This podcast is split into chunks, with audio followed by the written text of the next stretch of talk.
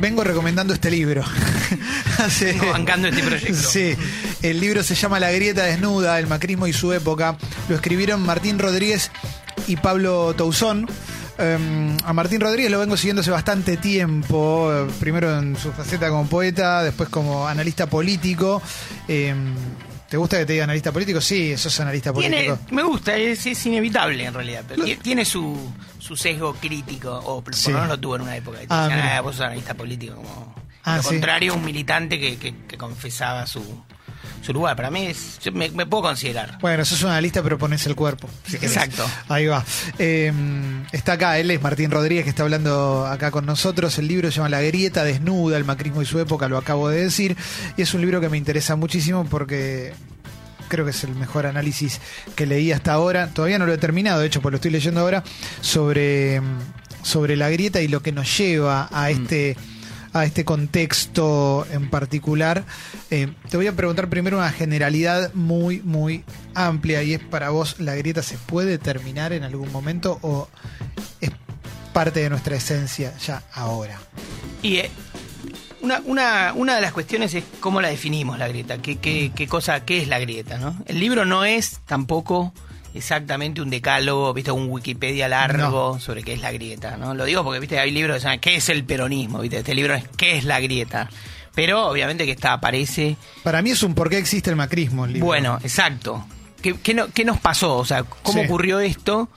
Y la respuesta a eso no es solo explicar al macrismo, que, que, digamos, que es un intento que también tenemos, un Sí. intento que, que atraviesa el libro, sino que la pregunta, ¿por qué gobierna el macrismo? incluye en, en varias preguntas más, una de las cuales sería ¿por qué perdió el peronismo? Sí. ¿no? ¿Por qué perdimos en 2015? Digamos, Sí. para muchos peronistas era eh, una especie de, digamos, realidad imposible, ¿no? Para que el peronismo perdiera era como, se había como eh, generado una idea de que, viste como la frase de, de Jameson que toma Mark Fisher que dice, es más fácil pensar el fin del mundo que el fin del capitalismo. Sí. Bueno, en la Argentina había una frase que sería, es más fácil pensar el fin de la Argentina que el fin del peronismo, ¿no? Sí. Como, la Arge- como el peronismo sobre representa a la Argentina. Y bueno, perdió electoralmente, lo que no quiere decir que haya muerto, ni mucho menos. No, no quería decir tampoco hace esos lejanos cuatro años Sí. o tres años y pico. Pero bueno, pero el peronismo perdió. Entonces, mm, la idea nuestra, ya el libro lo empezamos a escribir hace, salió ahora hace poquito, pero lo empezamos hace un año atrás, empezamos a escribirlo. Era como, bueno, responder toda esa serie de preguntas. Y al final apareció la palabra grieta, que es una palabra de uso popular. Cotidiano, claro, sí. y todo el mundo dice, ahora, no, no todo el mundo quiere decir lo mismo. Vos la pregunta sería, si la grieta es aquella vieja eh, polaridad argentina de la que con la que nacimos supuestamente, ¿no? Digamos, uno diría el debate de mayo entre Saavedra y Moreno, ¿no? Entre los entre la vanguardia y los retardatarios, por decirlo rápido. No, Moreno un jacobino, qué sé yo, y, y- y Saavedra un hombre más de pueblo conservador. Si eso atraviesa nuestra historia, eh, sí, también eso atraviesa todas las historias de todos los países, ¿no? La, la- la polaridad es organiza un poco la política, ¿no? De- de- del Sí. mundo. Eh, ahora, esta grieta ah, tiene de arrastre algo de, de- de aquellas viejas antinomias argentinas y a la vez tiene novedades, ¿no? Y tiene cuestiones. Una de las cuales es que ya no organiza mitades, sino tercios. Y esos tercios son el tercio kirchnerista, el tercio macrista, ¿no? Entonces eso Sí. ya también te obliga a pensar la complejidad de la política. Eh, dijiste algo, me, me tenté de interrumpirte, pero tenía más ganas de que termines la frase, pero Sí. hablaste de que el peronismo se sorprendió o algo así, dijiste como que el peronismo no imaginaba que iba a perder en 2015. Me parece que solo el peronismo no imaginaba que iba a perder. O cómo lo ven ahora a la distancia desde el peronismo, cómo crees que se ve a la distancia, porque yo me acuerdo, bueno, An- Aníbal ap- apostando un lechoncito. Sí. eh, lo más básico que te puedo decir es, y bueno, faltaba autocrítica ahí adentro, claramente, Sí. pero ¿qué análisis podés hacer Está ahora? buena la de- pregunta, pero está bueno lo que vos decís, eso de solo el peronismo pensaba que no podía. Lo que pasa es que el problema era la, casi diría, de autopercepción. Eh, la etapa que, que- que, digamos, que, que, que fue, la- lo, digamos, lo que perdió fue el kirchnerismo, que no está separado del peronismo, pero que es algo dentro del peronismo, que no, no, que se pueden separar, Sí. aunque, aunque no sean distintos, no es que el, pero, el kirchnerismo no es peronismo, pero el kirchnerismo es una parte del peronismo y, y tiene su, su propia narrativa, sus propias cosas, ¿no? Eh, uno cree que tiende el kirchnerismo a confundir sensación térmica y temperatura, ¿no? O como dice un amigo, es experto en ganar elecciones en años pares. Si vos tomás, por ejemplo, las últimas, la, la tendencia electoral, por decirlo así, en 2009 perdió, en 2011 ganó, Sí. ¿no? En condiciones que ahora se, se, se, se- se subraya mucho lo irrepetible, ¿no? Había, había muerto Néstor Kirchner, Sí. la economía creció, hubo una suerte de amnistía social sobre Cristina, sobre todo un sector de la población que la había repudiado en el conflicto del campo y que después de algún modo se volvió a acercar o sensibilizar. Pero después en 2013 perdió, en 2015 perdió y en 2017 perdió. Es decir, hay una tendencia que va este, de pérdidas, incluso en la provincia de Buenos Aires, Sí. que es donde se perdió siempre, casi, diría, salvo en 2011, se perdió siempre. Eso arroja un dato. Ahora, son como a- al revés que, el- que la canción de los redondos, ¿no? Son vencidos vencedores. El kirchnerismo pierde, pero a la vez es tanto lo que tiene en, una, en, en la fragmentación que hay, es tanta la- en ese tercio de identidad, digamos, irrompible que tiene, donde vos podés ver la imagen de, de López viste, desnudo, revoleando Sí. un, un poncho, viste, lleno de dólares y no pasa nada. O sea, la, la imagen de Cristina no desciende, no designa. Sí. Bueno, es tanto lo que tiene que es una fortaleza. ¿no? Y creo que tal vez no haya otra identidad tan, tan fuerte. Entonces se produce esta especie de empate, donde puede perder, pero no se derrumba. ¿no? Eh, y en 2015, bueno, retomo la pregunta que decía sobre la autocrítica. Eh, no se vio, el peronismo no vio, confundió su minoría con la mayoría. ¿no? Sí. Sí, hay una- un- en, en la mentalidad militante es común eso, si se volvió muy endogámico, si hay mil explicaciones que uno puede Sí. trazar sobre por qué no, no se vio venir esa derrota.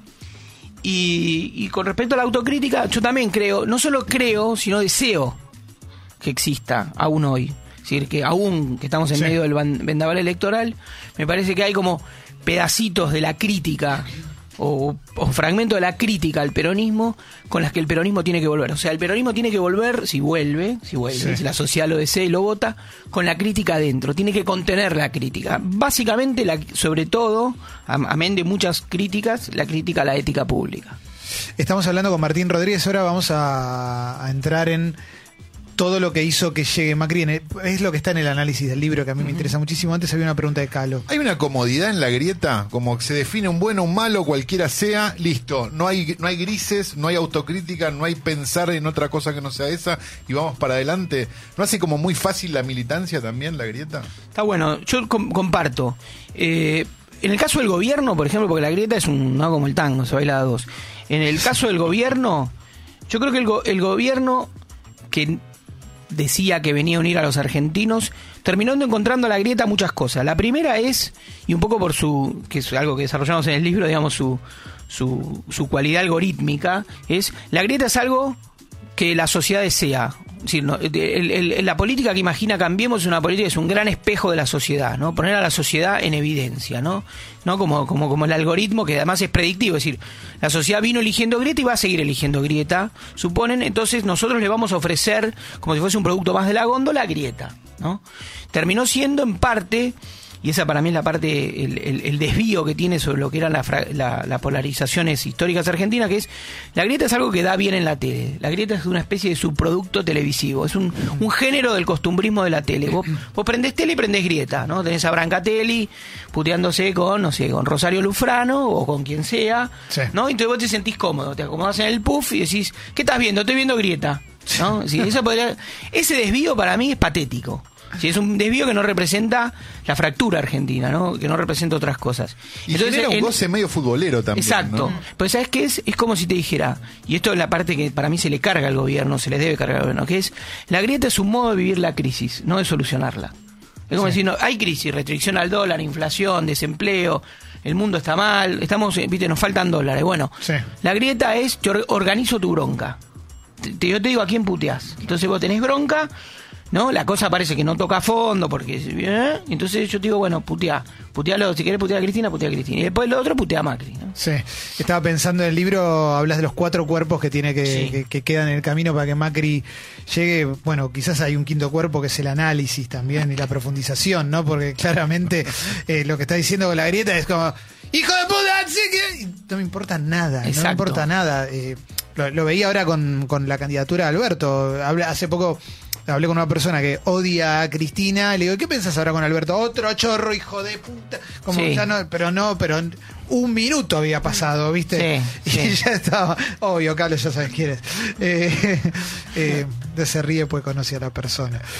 ¿Eso Bueno. conviene? Perdón, justo quería preguntar sobre eso. ¿Pensás que le conviene a Cristina esta idea de Alberto y ella como vice a los votos negativos, el voto del no, el que odia a Cristina entonces vota a Macri porque la, la odia a ella? ¿Esto conviene o...? Mira, una- un politólogo que ahora no recuerdo el nombre y después lo busco, decía una frase buenísima, decía, todo lo que multiplicás por kirchnerismo da kirchnerismo. ¿No? Es decir, hay algo de Cristina que Cristina no puede manejar. Digamos, no puede manejar su, su, su contagio. O sea, vos pones a Obama que visita a Cristina y sale Obama cristinizado. ¿Viste? El rayo cristinizador. Entonces, es difícil ahora. Es como También- el glitter. Total. Ahora, hay algo que es cierto, que es que hay, digamos, la grieta organiza tercios, no mayorías. Con lo cual, la disputa que, que vivimos hace mucho tiempo es como esa, lo que Massa llamó la avenida del medio, que es, hay un, hay una Argentina, yo sociológicamente diría que es la clase media baja del Gran Buenos Aires, para, para decir, para ponerle un nombre, pero que es más que eso, obviamente, y además porque el país es más que el Gran Buenos Aires, pero hay una Argentina que no la captura la fidelidad de ningún sector de la grieta, de ningún polo. El macrismo la, tuvo ese voto, ¿sí? el, el masismo, por decir así, el voto masista, el voto de masa, lo que representa masa, no importa la figura de masa, que seguramente es peor que su votante, pero ese voto finalmente fue al Macri, ¿no? Se, inclinó en 2015 y en 2017 hacia Cambiemos. Bueno, eso es lo que está en disputa, la figura de Alberto, que es de, que lo interesante de Alberto, que para mí la elección de Cristina es la implícita autocrítica de Cristina, que es que Alberto se va del gobierno cuando para una generación nació el kirchnerismo. Sí. O sea, hay una generación que el 2003-2007 está es invisible, es una etapa que no Sí. sé quién administró. Nació el kirchnerismo y nació el anti-kirchnerismo. Bueno, es que tal vez nació primero el antikirchnerismo, Claro. de masas, ¿no? Sí, sí. Nació el pueblo macrista, ¿no? Que salió a gritar, este, bueno, eh, contra la retención y lo que ya sabemos, y después nació el kirchnerismo como, como en espejo, ¿no? Pero la identidad, la intensidad de esa identidad, Sí. nació ahí. Sí, yo tengo una sensación, tengo acá de separados Sí. todos los dedos agarrando las cosas, pero Sí. eh, me- no puedo evitar ir para atrás un poco, pero esto que decís de nace ese kirchnerismo que creo que en el libro lo, lo describen como el definitivo o el que cobra su identidad. Y a mí me pasa de recordar mucho el de Néstor. Hoy se empieza a citar ese kirchnerismo. ¿Qué es ese kirchnerismo? ¿Es, es la guerra de la galaxia, pero cuando era un boceto? Eh, No sé, ¿Se Sí. parece al kirchnerismo? Era el de la transversalidad, el de la foto con Carrió e Ibarra antes de las elecciones. ¿En qué, qué queda de eso hoy? Lo que pasa es que para mí una cosa que se olvida cuando se habla del kirchnerismo es la crisis de 2001, el derrumbe. Entonces vos decís kirchnerismo como si hubieses, viste, como y un día, ¿no? Bajó del cielo, un rayo en el cielo sereno y descendió el Sí. kirchnerismo.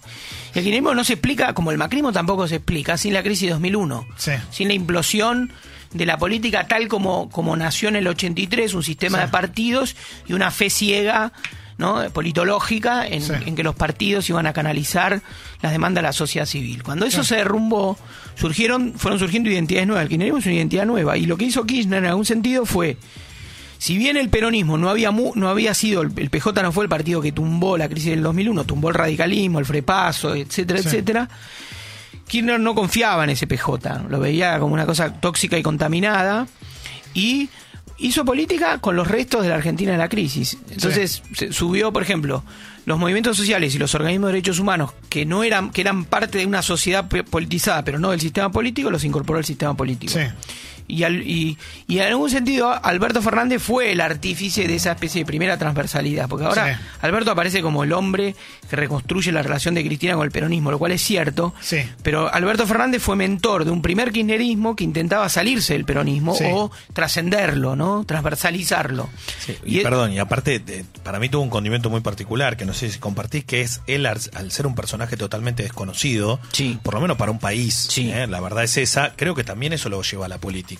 ¿Qué significa? Que lo grande, desde los varones del conurbano Sí. hasta lo que manejaban la política nacional, Sí. obviamente que te lo tenés que sacar de encima en ese momento Y para sí. gobernar, porque si no, te pasa lo que le pasa a todo. Totalmente, sí, sí. Había, yo creo que, y además pensé una cosa, las- el, el- el kirchnerismo, el primer kirchnerismo fue una mezcla de cosas, de a los que eran jóvenes, militantes, qué sé yo, a los que eran organismos de derechos humanos, movimientos sociales desocupados, incorporarlos al Estado, ¿no? Es decir, conducir la politización que había heredado la crisis de 2001 y a la vez despolitizar una parte de la sociedad. O sea, crecimiento a tasas chinas y administración.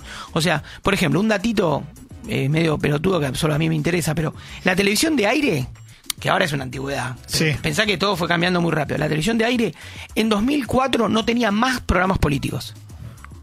O sea, no había más. Se despidió en 2003 en América, creo, La Nata. Sí. Eh, en Canal 9 estaba Hora Clave y en Canal y en Telefe había estado, no sé, Neustad, ¿se acuerdan? Sí. Martes y jueves, que eran, bueno, no estaban más. Eh, Grondona se mudó al 26 TV, el Sí. canal de Pierri. Sí. O sea, no había más programación. Lo único que hubo político en la tele abierta, por ejemplo, en 2006, Montecristo, que era una ficción sobre la memoria, Sí. que fue un exitazo, ¿no? Sí. Pero digamos, no, y después se migró todo al cable. Y no había humor político tampoco. No había humor político. Que había justo hasta antes. Exacto. Ah, la concha de tu madre. De hecho, la. Algo había. No, pará. No, sí, pero no, no, no, pero no he entendido. Algo así, No, pará, había un camello ahí que no lo vio nadie. de Sí, sí, sí. Algo había. Algo de había. Tinelli, digo, Sí, sí. como, como imitaciones, Sí, sí, sí, esas sí. cosas. No, es verdad, estaba. Sí, el, lo que- Sí, pero bueno, sí, también. Pero lo- el, humo- el, el, el programa profundo. el programa no no no el programa político clásico no el Sí, tipo sí. la mesa el velador cuatro Sí, tiempo invitados. nuevo, tiempo nuevo. que en los 90 fue muy fuerte ¿eh? Sí, O sea, claro. tenía mucho rating o sea tiempo nuevo y Grondona se veía mucho Me veo muy tentado de analizar los 90 con vos, pero si no nos vamos a ir muy lejos. Sí. Pero sí en el Ah, me libro. quedo hasta las dos, tres de la tarde. Sí, sí, pero tenemos los cuerpos que va, que va, que van cayendo para que llegue mm, Macri a, a donde está. Tenés la clase política, el progresismo como reserva moral, el aparato y el jefe. sí Eh, la clase política y el progresismo como reserva moral me interesa analizar. bueno el progresismo en parte tiene una tragedia Sí. que es el, el que Cromañón y lo que tumba a, a Ibarra la clase Sí. política es lo del 2001 es decir Sí. la, la idea de clase política que fue un poco en los 80 fue como un, no sé, fue como su aurora, su primavera. ¿no? Si Sí. La gente iba a los partidos políticos y la dictadura nace con un político que recita el preámbulo de la Constitución, ¿no? Sí. Es decir, era como un momento auroral y, y en algún sentido profundamente liberal, ¿no? Como decir, Sí. bueno, vamos a hacer un orden democrático. Y en los 90 ya empieza a descascararse eso. Sí. Es decir, Menem y Chacho Álvarez, que fueron los dos, para mí los dos cerebros de esa década, políticos, buscaban políticos afuera, es decir, Menem ojeando la revista Caras Sí, sí, sí. Chacho la maga, no sé. Sí. No, Sí, sí, claro, claro, Uno claro. sacaba, viste, de Arreuteman y Palito y el otro Graciela Fernández Meijide, ¿no? Tipos que estaban como afuera, pero que estaban en, la- en lo que sería la, la- no sé, la- Un arco progresista. Exactamente. ¿no? Los derechos humanos y o incluso cierta gente como Susana Rinaldi, por decir así, ¿no? Claro. Que venían de, que eran como artistas comprometidos y qué sé yo. Pero se empezó a descascarar. Pero el, el 2001 es un derrumbe y es un derrumbe que no es que la Argentina cae por izquierda, se derrumba todo.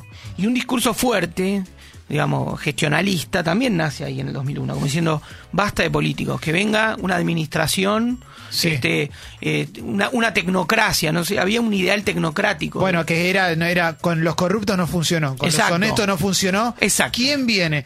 Y la primera era, ¿cómo no me voy a meter? Yo me acuerdo los Sí. primeros, las primeras campañas de Macri era, ¿cómo no me voy a meter? Mirá lo que es esto. Y la Exacto. otra era, vengo a aprender. Exacto. O sea, reconstruimos de cero. Exactamente. Y de hecho la Fundación Pensar hay un laburo muy bueno que hizo Gabriel Bomar, un sociólogo, que es como, bueno, el- la aduana que transformaba, o por la que pasaban los tipos que venían de la actividad privada y se convertían en políticos, ¿no? Y eso Sí. era algo, en algún sentido, pese a que su economía no funcionó en nada y se habían preparado para eso, pero el, el desarrollo del PRO, ¿no? La transformación en partido político, la formación de su dirigente, todo es un laburo muy serio que hicieron. Sí.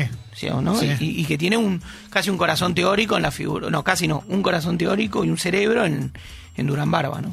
Eh, hay un capítulo dedicado a Durán Barba, al, al algoritmo. A mí me parece, me parece fascinante. El otro día hablábamos acá al aire, eh, probablemente también porque me van quedando cosas, pero eh, yo una cosa que charlábamos que yo decía era toca el piso y te dice esto se puede ver, esto lo puedes tocar. Todo lo demás le chupa un huevo.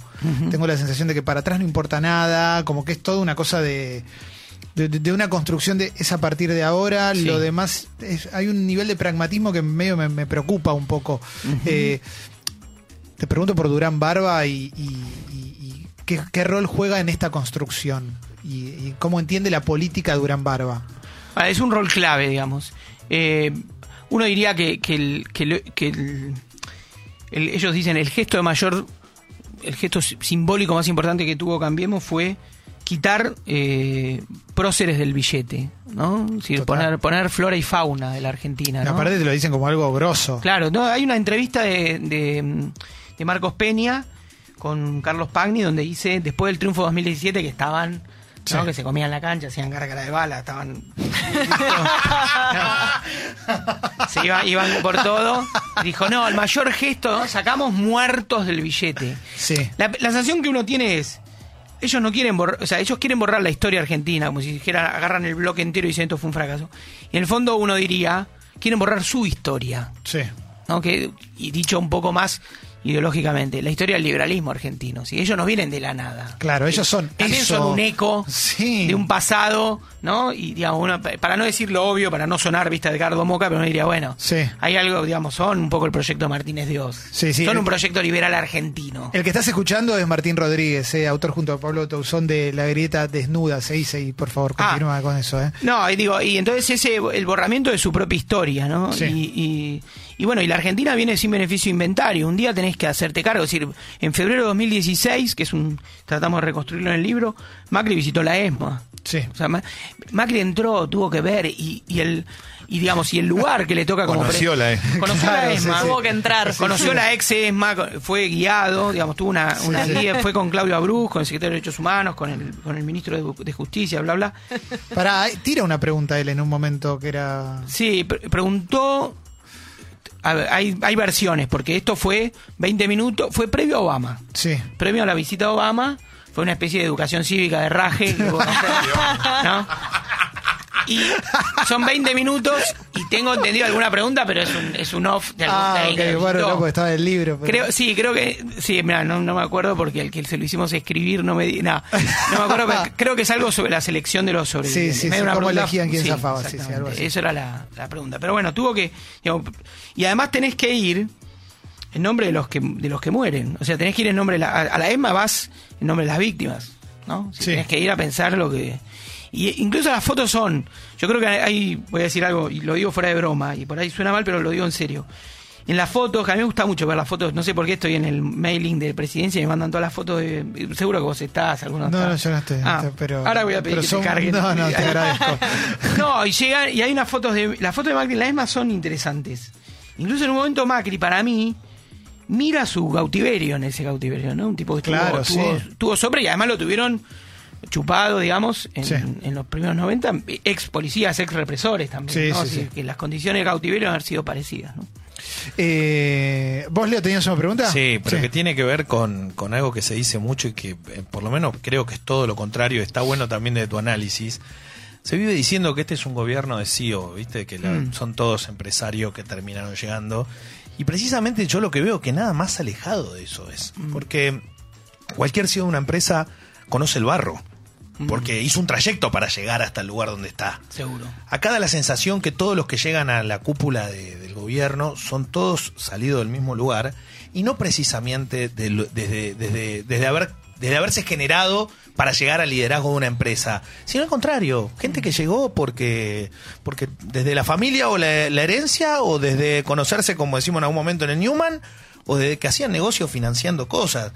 Eh, Esto tiene que ver algo así también. Hay un desconocimiento muy grande de la cúpula hoy, en esta famosa grieta que tenemos, pero digo, desde la cúpula de este gobierno, de lo que realmente pasa en el día a día, de lo que puede pasar durante años en un país. Ellos creen que no y, y yo te diría que el gobierno está íntegramente preparado para que el golpe de efecto y el impacto cultural de, de haber triunfado y los tres o cuatro cosas que iban a tocar en la economía, ¿no? Como ser la liberación del cepo, la quita de retención, iban a dar, iban a construir en 180 días una Argentina distinta, ¿no? Y iban a, ellos iban a surfear y la verdad que no ocurrió. De hecho, la toma de deuda escandalosa que tuvieron, lo, lo escandaloso, más allá de, ¿viste? ¡Qué escándalo! ¿no? A lo, a lo Altamira, que es que era deuda para, para gasto corriente. O sea, era deuda para pagar.